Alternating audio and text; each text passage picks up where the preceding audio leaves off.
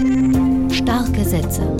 Der Literaturpodcast von RBB24 Inforadio. Dazu begrüßt sie Stefan Oschwart herzlich willkommen. Die Welt trauert um einen großen Literaten. Der ewige Literaturnobelpreiskandidat Javier Marias ist tot. Der spanische Autor starb im Alter von 70 Jahren an den Folgen einer Covid-Erkrankung. Er hatte mal über die Schwierigkeiten des Schreibens gesagt. Contar, narrar, relatar es imposible, sobre todo si se trata de hechos ciertos. Erzählen, berichten ist unmöglich, sagt Marias, vor allem wenn es um wahre Begebenheiten geht. Selbst wenn der Erzähler nichts erfinden will, nur Chronist sein und sich auf das Geschiehene beschränken will, wenn das Wort ins Spiel kommt, das Geschiehene erzählen soll, fälscht man es. En el momento en que interviene la palabra, en el momento en que se aspira a que la palabra reproduzca lo acontecido, Literaturkritiker Marcel Reich-Ranitzky hat das allerdings nicht in seiner Begeisterung bremsen können, als 1996 Javier Marias Roman Mein Herz so weiß erschien, geriet Marcel Reich-Ranitzky geradezu in Ekstase. Ich glaube in der Tat, dass das einer der wichtigsten Romane ist, die ich überhaupt in den letzten Jahren gelesen habe. Kann mich nicht an einen vergleichbaren, von vergleichbarer Qualität überhaupt erinnern. Ich glaube, dass das ein Roman ist, wie in der zeitgenössischen europäischen Literatur im Augenblick überhaupt nicht vergleichbar da ist, bei keinem anderen. Heute gibt es eine Premiere. Es ist das erste Radiointerview, das Konrad Bogusław Bach gegeben hat, hat er mir erzählt. Gerade hat er seinen ersten Roman vorgelegt. Der dampft quasi noch. Der Wiesent heißt er. Es ist die tragikomische Geschichte einer Reise. Raus aus der polnischen Provinz, mitten rein in die West-EU und wieder zurück und dabei bei sich selbst ankommen. Von diesem Autor, da wird man noch hören, denn er erzählt leichtfüßig, aber mit Tiefgang hier ein paar starke Sätze von ihm. Das Leben so als Ganzes ist wie wenn man im Stau steht. Eigentlich wartet man nur darauf, dass es endlich losgeht. Und die ganze Zeit hat man das Gefühl, dass die links und rechts schneller vorankommen. Aber wenn man die Spur wechselt, bringt es gar nichts. Starke Sätze aus dem Roman Der Wiesent von Konrad Bogusław Bach. Er lebt in der Grenzstadt Guben, Gubin und in Frankfurt-Oder ist er Lateinlehrer. In den 40 Minuten Bahnfahrt schreibt er morgens, sagt er, die Story, zwei Freunde aus der polnischen Provinz beide um die 60, machen sich auf gen Westen in die Tiefe der EU, die sie eigentlich nicht mögen, und sie wollen Denjeks Frau Beatka zurückholen, die arbeitet nämlich in Holland. Wird sie zurückkommen? Das verrate ich nicht. Nur eins ist sicher, ein gut 400 Seiten starker, vielschichtiger Road-Roman ist rausgekommen. Herr Bach, im Epilog schreiben Sie, Sie sind Ihren Eltern dankbar, dass Sie in zwei Kulturen aufwachsen konnten. Wie würden Sie dieses äh, Wandern zwischen den Welten beschreiben und wie ist das in Ihr Buch geflossen? Also wenn man in zwei verschiedenen Kulturen aufwächst, dann bekommt man zwangsläufig eine zweite Perspektive auf Dinge, die vielleicht sonst selbstverständlich wären und ähm, wo man viel mehr Energie aufwenden müsste, äh, um sie als nicht selbstverständlich wahrzunehmen. Und so einen zweiten Blick, so eine neue Perspektive, so eine Verschiebung der Perspektive, die kann man auch erfahren, wenn man mal auf Reisen fährt, wenn man das Heimatdorf, äh, die Heimat mal verlässt, vor allem das erste Mal, das ist immer etwas ganz Großes, und wirklich auch irgendwo hinfährt, wo man anderen Menschen begegnet, anderen Lebensentwürfen begegnet. Ihr Buch hat ja verschiedene Dimensionen des Kennenlernens, wenn man so will.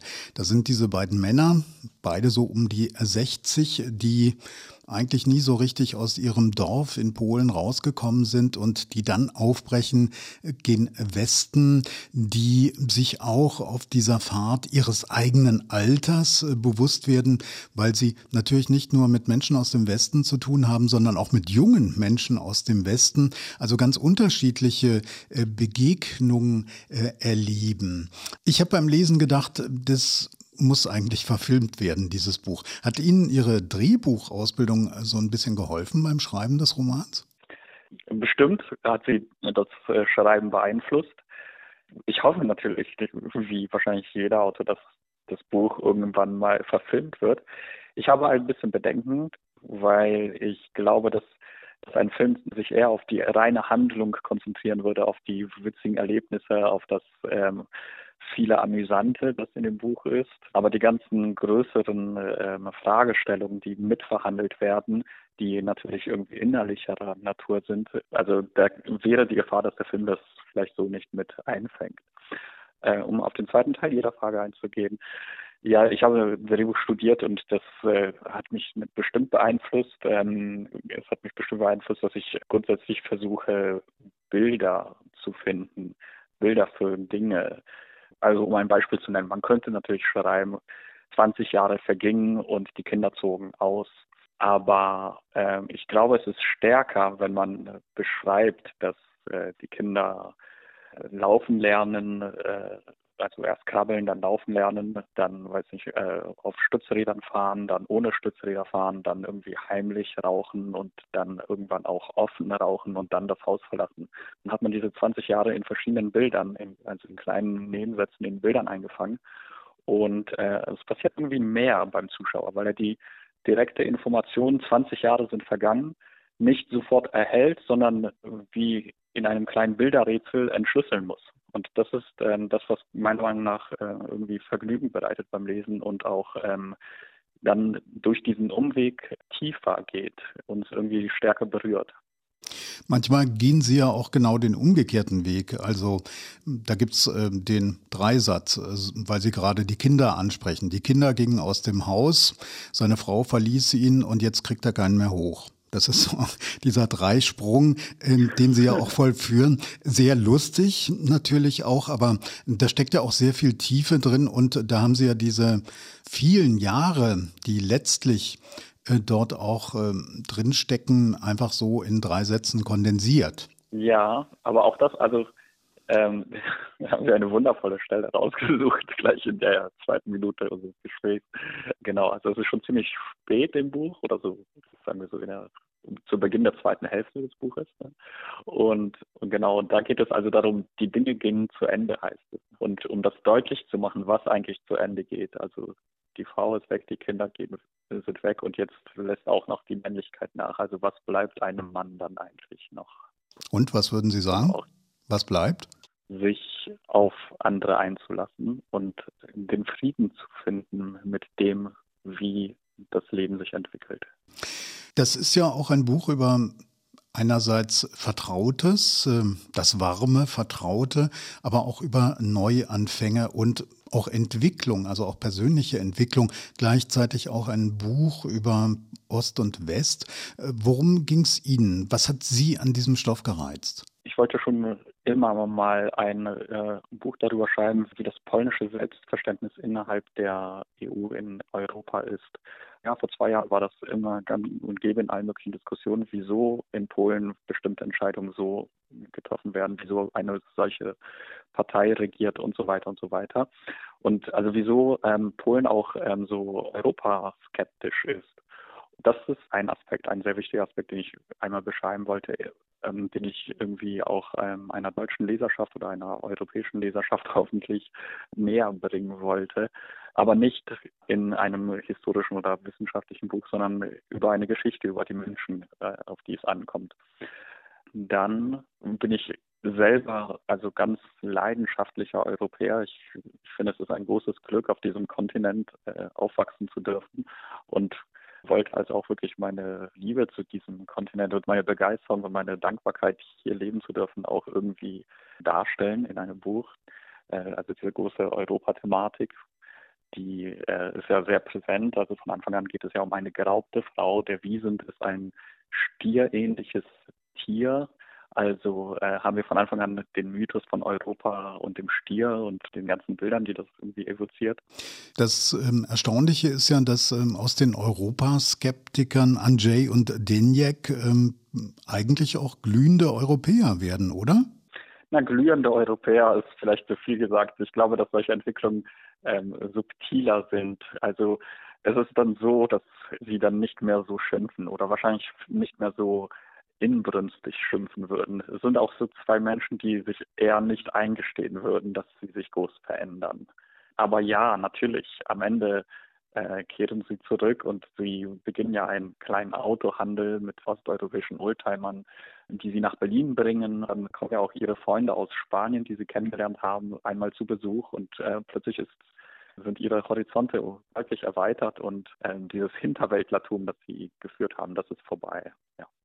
Es ist ja auch ein Buch über Freundschaften. Wie würden Sie denn diese Freundschaft zwischen diesen beiden Männern beschreiben? Die gipfelt ja letztlich auch darin, dass die am Ende dann zusammenziehen.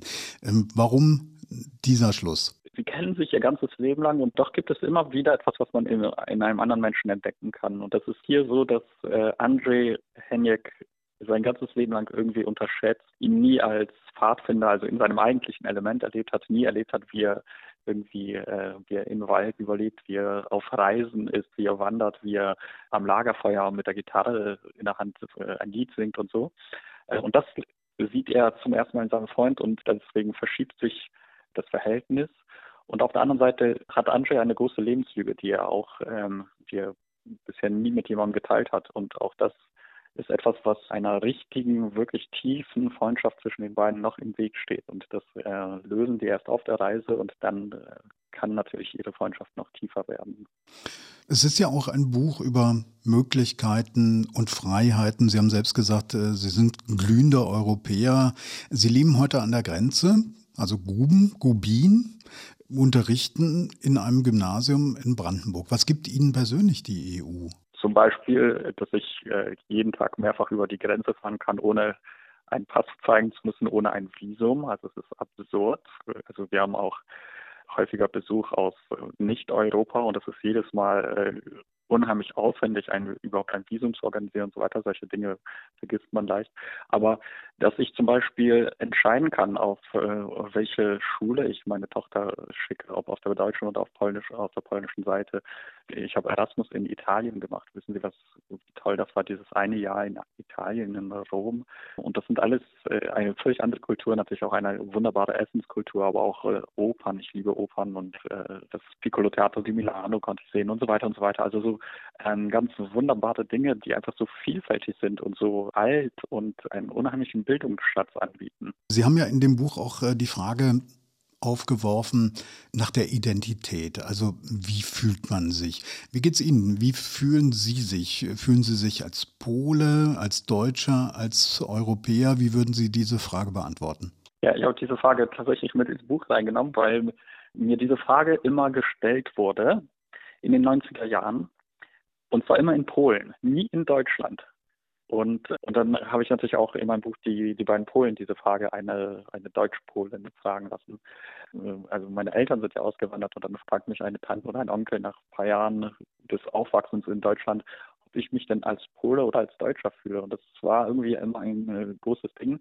Und ich hatte da nie eine richtig gute Antwort darauf. Natürlich ist man bei so einer Frage auch völlig überfordert mit acht Jahren. Heute würde ich natürlich sagen, ich fühle mich äh, als Europäer oder ich würde sagen, ich fühle mich als Deutschpole. Ich habe es ja hinten auf den Klappentext meines Buches geschrieben, dass ich zwischen den Kulturen lebe. Und das wäre meine Antwort darauf. Haben Sie vielen Dank. So viel zum Buch von Konrad Bogusław Bach. Der Autor ist Kind polnischer Einwanderer und wie schon gesagt, er lebt in der Grenzstadt Guben. Sein Erstling, der Wiesent, ist bei Blessing erschienen und hat 432 Seiten. Wir kommen zu einem Buch, das auch auf meinem Nachttisch liegt, aber meine Kollegin, die ist schon weiter, sie hat es nämlich schon gelesen. Worum geht's? Wo verläuft die Grenze zwischen Begehren und Ausbeutung? Dieser Frage geht Martin Korditsch nach. Jahre mit Martha heißt sein neuer Roman und darin beschreibt er die Liebe eines 15-Jährigen zu einer sehr viel älteren Frau. Kordic arbeitet seit mehr als zehn Jahren auf der anderen Seite des Literaturbetriebes als Lektor für renommierte Literaturverlage. Als Autor machte er seit 2015 von sich reden. Für seinen ersten Roman ist er gleich mehrfach ausgezeichnet worden. Wie ich mir das Glück vorstelle, handelte vom Aufwachsen mitten im Bosnienkrieg der 90er Jahre. Jetzt also Jahre mit Martha. Meine Kollegin Nadine Kreuzhaler hat es gelesen. Hallo. Hallo. Ein 15-Jähriger und eine ältere Frau. Das klingt so ein bisschen wie Nabokovs äh, Lolita-Geschichte, nur eben umgekehrt. Ist es das? Ja, am Anfang hatte ich schon das Gefühl, dass es so in diese Richtung geht. Also man zuckt schon zusammen, ja, als dieser 15-Jährige und diese, ja, wahrscheinlich mehr als doppelt so alte Frau. Man erfährt nicht so richtig, wie alt sie ist, aber man kann es so ein bisschen schätzen. Sie hat eine Tochter im Grundschulalter, eine Villa, einen Ehemann, eine Professur. Also als die beiden sich küssen, ja, da zuckt man so ein bisschen zusammen, da habe ich so ein Unbehagen bei mir gespürt. Aber zum Glück erzählt Martin Korditsch diese Geschichte dann anders weiter. Und dieser Roman entwickelt sich wirklich zur schönsten, traurigsten und intensivsten Liebesgeschichte, die ich so in den letzten Jahren, äh, ja, in der deutschsprachigen Literatur gelesen habe. Wobei das viel zu kurz greift, weil äh, in diesem Buch steckt so viel mehr drin. Es ist nämlich auch eine Aufstieg durch Bildungsgeschichte, ein Einwandererroman. Der Protagonist hat einen äh, bosnisch-kroatischen Hintergrund ähm, und auch in diesem Buch nimmt uns Martin Kor Kordic, äh, der ja selbst einen bosnisch-kroatischen Vater hat und eine deutsche Mutter, er nimmt uns wieder mit in ein bosnisches Bergdorf und führt uns die immer noch spürbaren Wunden des Krieges dort vor Augen. Jahre mit Martha erzählt nicht zuletzt auch von Klassenunterschieden und ja auch viel über Deutschland und Integration. Es steckt also eine ganze Menge drin. Da ist ja immer die Gefahr, dass ein Roman überfrachtet wird. Wie ist das bei Martin Korditsch? Schafft er es, seine vielen Themen zusammenzuhalten? Ich finde ja. Also er bleibt nah dran an Jelko, genannt Jimmy. Das ist seine Hauptfigur. Der ist eben am Anfang 15. Er wächst als Gastarbeiterkind in Ludwigshafen auf. Seine Mutter geht putzen. Sein Vater ist als Bauarbeiter ständig auf Montage. Und am Ende dieses Buches ist Jelko fertig mit seinem Studium. Er ist durch mehrere Krisen und eine große Depression gegangen, äh, um am Schluss dann doch noch einen Weg, ja, und auch zu sich selbst zu finden. Wir legen also mit ihm eine gute Strecke auf seinem Lebensweg zurück. Und dabei spielt Martha, also die Professorin aus dem Villenviertel in Heidelberg, immer wieder eine Rolle, in die er sich eben mit 15 verliebt. Aber ähm, mehr wird aus beiden eben erst, als er schon studiert, also als er schon ein Mann ist. Jahre mit Martha, so heißt ja auch das Buch, das deutet ja an, dass es ein bisschen länger dauert. Er verliebt sich also in eine viel ältere Frau. Was reizt diesen Jerko denn an ihr? Was ist das für ein Verhältnis? Was würdest du sagen?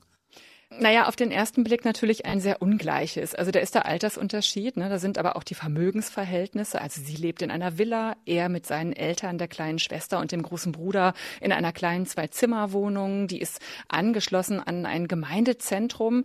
Äh, da ist der Vater Hausmeister, die Mutter putzt dort, aber eben auch bei Martha Gruber. Also so lernt Jelko diese Frau überhaupt erstmal kennen. Und in den Ferien, da übernimmt er als Junge eben ja immer mehr kleine Jobs im Garten für Frau Gruber, so nennt er sie am Anfang auch noch. Und sie nimmt ihn eben dann mit ins Theater. Sie hat auch eine Bibliothek zu Hause, während es in seinem Elternhaus genau zwei Bücher gibt, die Bibel und ganz unten von Günter Wallraff. Und das ist auch tatsächlich das, was ihn dann am meisten anzieht. Bildung. Da gibt's so eine Schlüsselszene. Er steht in ihrer Bibliothek in der Villa und da erkennt er, ich zitiere mal, hier lag der Unterschied. Hier in der Bibliothek der Grubers. Nicht im Haus, nicht im Pool, nicht im Garten. Es war dieser Raum, dieser Zugang zu diesem Raum. Und es ist eben für ihn ein Zugang in eine andere Welt. Und er will das auch. Und er setzt dann alles daran, Bildung aufzusaugen. Das wird für ihn so eine Art Versprechen. Er will eben raus aus seinen Verhältnissen und er schafft sein Abi, geht nach München und studiert dann da Literaturwissenschaft. Und hier, das ist ganz interessant, nimmt die Geschichte eben eine Wendung. Sie geht weg von Martha und Jelko und konzentriert sich jetzt mehr auf diese Aufstieg durch Bildung Geschichte, dieses Versprechen zumindest und eben auch auf diese Einwanderer in Deutschland Erzählung. Und Jelko kämpft sich durch, er liest und lernt wie besessen und wird ziemlich einsam darüber, versucht seine Herkunft abzulegen, distanziert sich immer mehr von seiner Familie, verliert sich dabei. Er schläft mit Frauen und mit Männern und äh, immer wieder trifft er sich dann auch mit Martha. Und diese Beziehung ist dann eben doch geprägt von Freiheit, von großem Respekt füreinander, von Selbstbestimmung und dann auch von großer Zuneigung und Erotik. Also hier findet kein Machtmissbrauch statt, kein Ausnutzen, keine Abhängigkeit. All das erlebt Jelko aber auch, äh, und zwar mit einem Professor an der Uni, einem Star der Literaturwissenschaft, der ihn erst so unter seine Fittiche nimmt, so eine Art Vater- und Mentorfigur, ihn aber gnadenlos ausnutzt. Und das ist eben interessant, diese Konstellation, weil es auch so ein Gegengewicht ist zu Beziehungen von Martha und äh, Jelko. Diese Beziehung, von der man eben zuerst annimmt, dass sie von einem Machtgefälle geprägt sein muss, es aber nicht ist. Ja, und ich habe es ja schon gesagt, also das ist eine der wunderbarsten Liebesgeschichten Geschichten, die ich in den letzten Jahren gelesen habe. Hm, so klingt's. Es klingt auch äh, auf einem Nebengleis wie eine ähm, Liebeserklärung an Literatur. Was macht denn diese ja. Liebesgeschichte so besonders? Die ist eben von einer großen Zartheit und auch einer knisternden Erotik, die eben nicht davon lebt, dass die beiden Sex miteinander haben. Das passiert wirklich erst ganz spät im Buch, sondern diese Erotik lebt davon, was sie nicht miteinander tun. Also eine Szene ist zum Beispiel, sie liegen einander zugewandt, nackt im Bett nebeneinander und schauen sich wirklich stundenlang an. Es passiert eigentlich nichts, aber doch ganz viel. Und das ist unglaublich elektrisierend beschrieben. Und ja, sie schreiben sich auch ganz eigenwillige kurze Notizen und schicken sich die per Post. Also es sind viele ungewöhnliche Einfälle, die diese Liebe ebenso abhebt von anderen Liebesgeschichten. Das klingt auf deiner Seite nach restloser Begeisterung. Äh, was würdest du sagen, für wen ist das Buch geschrieben? Also das Schöne ist, es gibt wirklich wahnsinnig viele Anknüpfungspunkte. Ähm, es ist für jeden was dabei und das meine ich nicht abwertend. Im Gegenteil. Äh, ja, ich bin restlos begeistert, äh, mit was für einer Leichtigkeit Martin Korditsch erzählt, wie er eben all diese Fäden zusammenhält. Es gibt auch noch Tanzeinlagen zu Michael Jackson. Ähm, er erzählt Queerness so einfach als etwas ganz Selbstverständliches. Es gibt eine Fahrt äh, zu einer Beerdigung nach Bosnien, die Klassengesellschaft in Deutschland und die Auseinandersetzung mit der Herkunft Herkunft und all das ist wirklich gut zusammengehalten, schnörkellos und unaufgeregt erzählt. Und ja, ich kann es einfach nur noch mal sagen, dieses Buch ist wirklich eine Wucht. Lesen, unbedingt. Sagt Nadine Kreuzhaler über Jahre mit Martha von Martin Korditsch. Erschienen sind die 288 Seiten bei S. Fischer. Und noch eine gute Nachricht. Am 28. September liest Martin Korditsch höchst selbst im Literaturhaus Berlin. Ja, und ich habe auch noch was zu tun. Der Mann muss äh, auf dem Bücherstapel auf meinem Nachttisch ganz hoch.